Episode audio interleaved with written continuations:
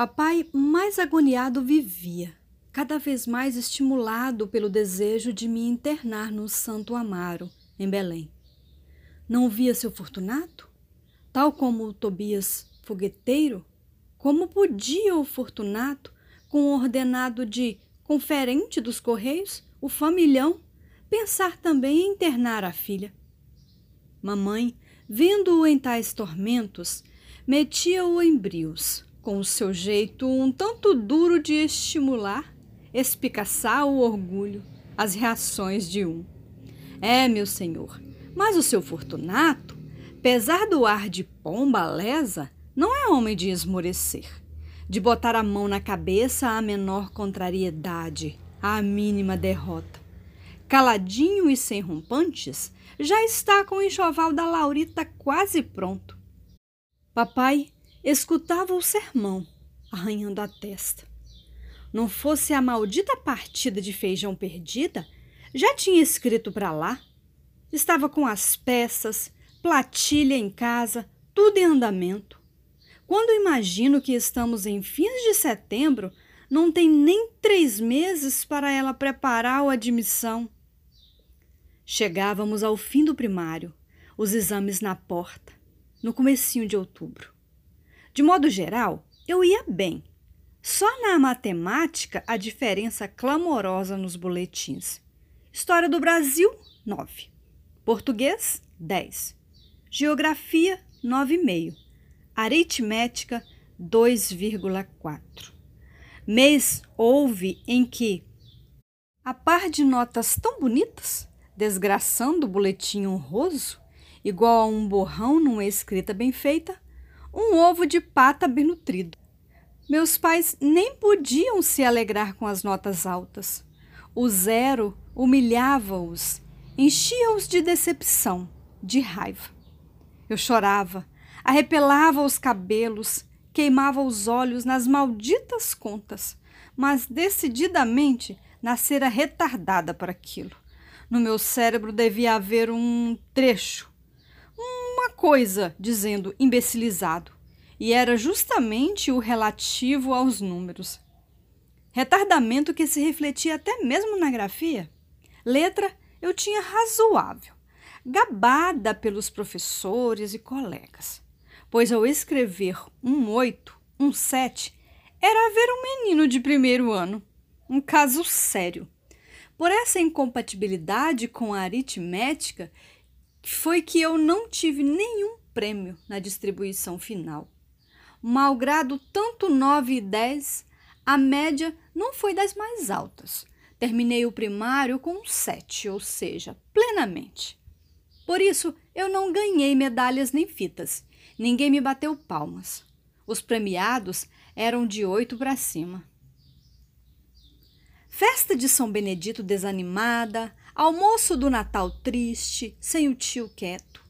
Embora o meu diploma de curso primário estivesse posto num quadro na sala de visitas, hum, também a consumição do juízo de papai, a quase impossibilidade de eu ir para o colégio, roubavam de muito o entusiasmo natural à quadra festiva.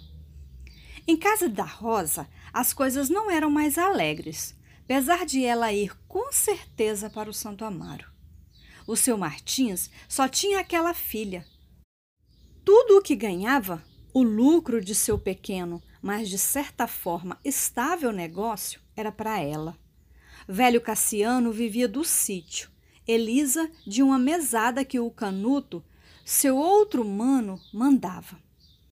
Haviam já recebido os estatutos, mais o prospecto do colégio.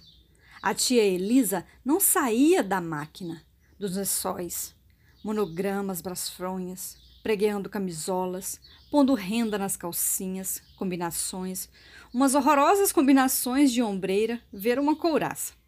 Mas presença de tristeza na casa, quase palpável, gente podia bem dizer enxergá-la esgueirando-se por detrás das portas, senti-la nos corredores, nas carteiras vazias, na mesa da afinada Angelina, na rede eternamente em brando embalo, no quarto da Célia.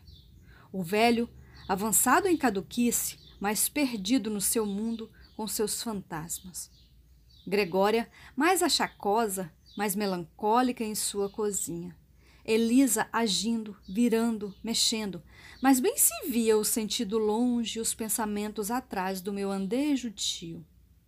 Queria vê-la um passarinho. Era no domingo de manhã, quando, após a missa, ia ter lá em casa contar que recebera carta.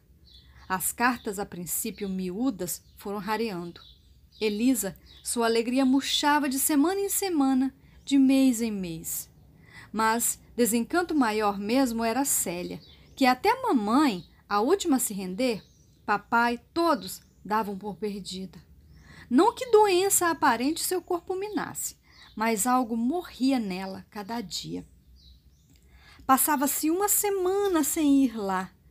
Quando a víamos, até se levava um susto, parecia estivesse há um mês de cama, com uma febre má, uma doença assim, e sempre o ar fora do mundo, os fugitivos olhos, cada vez mais branca e pálida. Mas aqueles olhos, ainda que perdidos em insondáveis lonjuras, não feneciam com a face. Ao contrário, vez em quando uma luz, uns relâmpagos, um insólito brilho neles se notava. Mas esse brilho, ao invés de animar, assustava a mamãe. Olhos de quem tem febre, um fogo devorando por dentro, que a intervalos se acende. Mamãe chegava, daí a instantes, estava ela no para que eu disse isso, para que eu disse isso, e se inflamando, se exaltando. Pobre Célia, morreu a bem dizer sem doença, sem um mal definido. Eu não esqueço o seu enterro. Lembrava a minha primeira comunhão, a igreja repleta, as irmandades nos seus lugares, em grave e respeitoso silêncio. Duas alvas filas, não mais de neocomungantes, mas de filhas de Maria. A missa e seu mistério. Porém, os cânticos tristes, doendo fundo na gente. Sete anos atrás, em manhã igual, no branco uniforme, as celestes insígnias ajoelhada ali, naquele lugar, olhara-me com os belos olhos molhados de lágrimas, quando eu ia comungar pela primeira vez. Agora, Célia, na ilibada veste, a faixa, a fita cor do céu sobre o seu peito. Célia, de nós já distante, para sempre perdida, no imaculado caixão de galões prateados.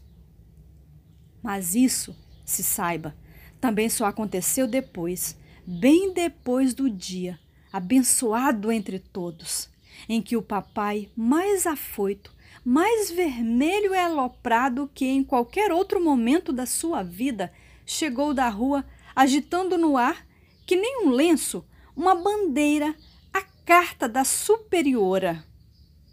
Chegou em tempo de ter uma coisa e foi sentando um murro na mesa, o feliz orgulho, o indizível triunfo na voz.